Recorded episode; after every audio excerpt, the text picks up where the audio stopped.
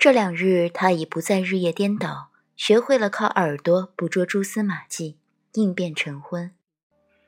巫山用过后，娜娜跌跌撞撞地跑进院子，上气不接下气：“娘娘，娘娘，天君方才颁下天旨，要将要将素锦天妃赐给太子殿下。”他笑笑：“夜华被封作太子已有一段时日。”这也是迟早的事，可素锦终究还是做不了夜华的正妻。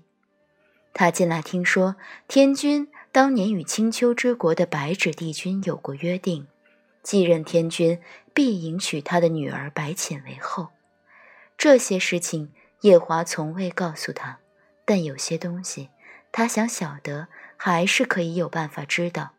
他并不像他们所想的那么笨拙，那么没有办法。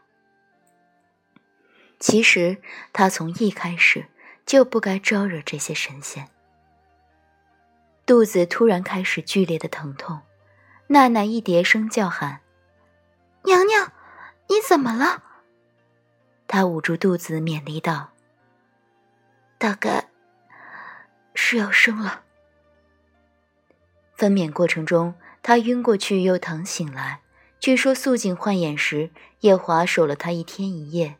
但此时他生育他的孩子，他的身边只有奈奈作陪。剧烈疼痛中最是容易软弱，他克制着自己不去叫夜华的名字，已经够悲惨了，所以不能再更加的悲惨。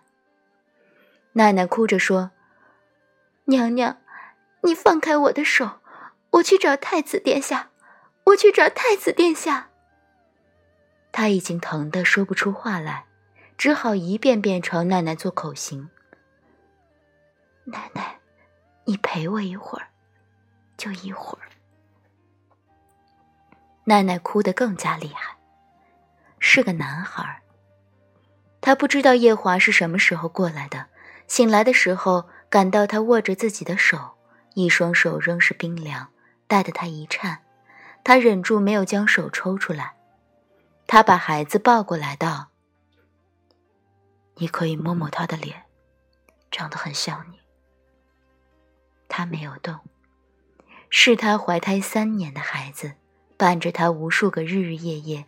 他当然喜欢这个孩子，但他没有办法带着他在俊吉山生活下去，已经打定决心抛弃他，就不要去碰他，不要去抱他，不要让自己对他产生更深的感情。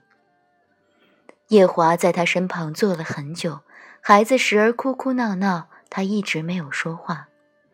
夜华走后，他将奈奈叫到面前来，告诉奈奈自己给孩子起了个小名叫阿离，劳他以后多多照顾他。奈奈懵懵懂懂的应了。夜华天天来看他，他本不是个多话的人，他以前话倒是挺多。但近来没兴趣说什么，二人大多时候都只是沉默。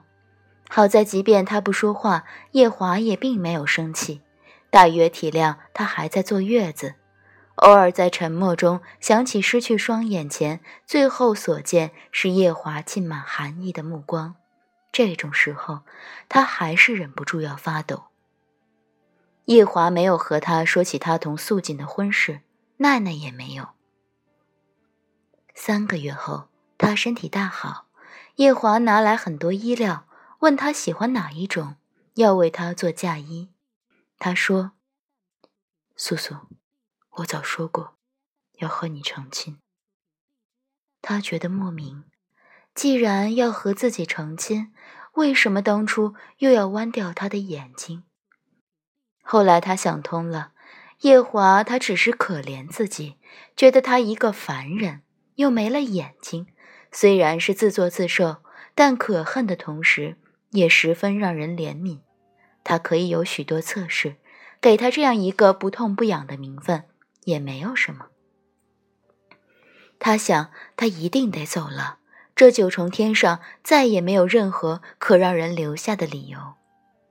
奈奈陪着他散步，两人一次又一次地重复洗蜈蚣到诛仙台的路线。奈奈奇怪，她告诉这个忠心的小宫娥，她只是喜欢闻着一路上的芙蕖花香罢了。半个月过去，他已已能凭着感觉畅通无阻地来往于喜芜宫和诛仙台之间。骗过奈奈是很容易的事。他站在诛仙台上，突然觉得心像风一样轻。阿离有奈奈照顾，他很放心。立在这云雾茫茫的高台之上，他突然很想再告诉夜华一次，他没有推过素锦，不是他欠了素锦，是他们欠了他，欠他一双眼睛和半生平顺安稳。在俊极山上，夜华曾给过他一面漂亮的铜镜，那时他要去远方做一件重要的事，他一个人孤单。他便从袖袋里取出这样一个宝贝，告诉他，无论他在哪里，只要他对着镜子叫他的名字，他都可以听到。若他不忙，便陪他说话。他其实不知道为什么来到这九重天上，他仍将这镜子带在身边，大概因为这是夜华送他的唯一一件东西。他将镜子取出来，很久没有叫他的名字。已经有些生涩，他说：“夜华。”顿了很久，耳边传来他的声音：“素素。”他沉默片刻，再次开口：“我要回俊极山了，不用到处找我，我一个人会过得很好。帮我照顾好阿离。我以前一直梦想，有一天。”能牵着他的手，陪他一边看星星、月亮、云海、阳光，一边给他讲我们在俊极山上的故事。现下怕是不能了。想了想，又补充道：“别告诉他，他的母亲只是一个凡人，天上的神仙不太看得起凡人。”明明是很普通的诀别话，一瞬间却突然想要落泪。他连忙抬起头看天，却又想起早就没了眼睛，泪水又从何而来？夜华的声音有些压抑：“你在哪里？”诛仙台，他静静道：“素锦天妃告诉我，跳下诛仙台。”我就可以回到俊极山了。我现在已经习惯看不到东西，俊极山是我的家乡，周围都很熟悉。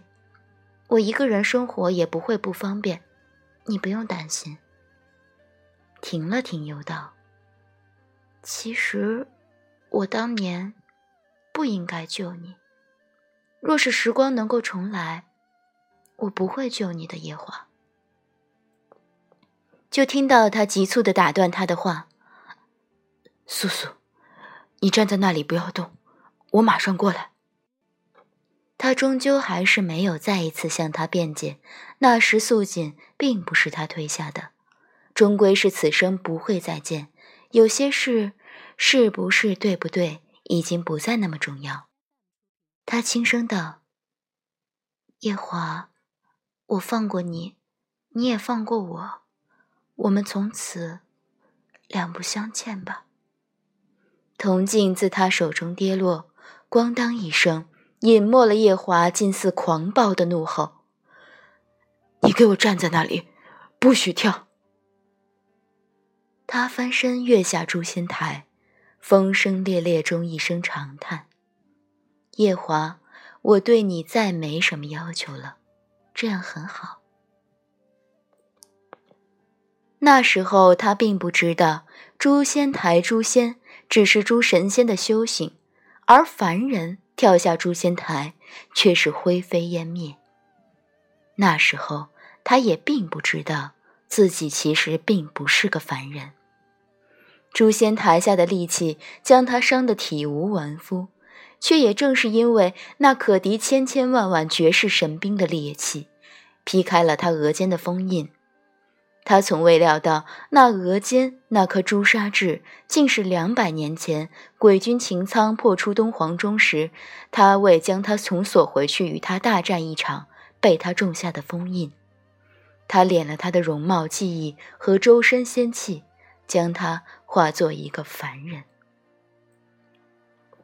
前尘往事接踵而至，他的脑子在一片混沌中清明。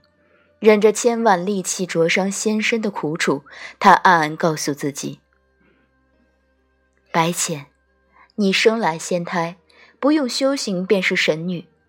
可四海八荒哪有那么便宜的事情？不历这一番天劫，你又怎么飞升得了上神？这须臾几十年的爱恨恩怨，不过是一场天劫。”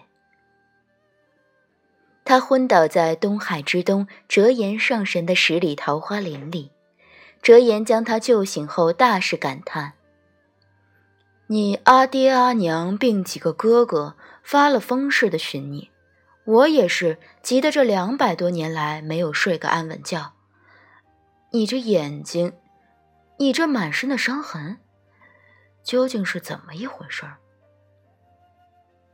诛仙台上的绝杀之气太甚。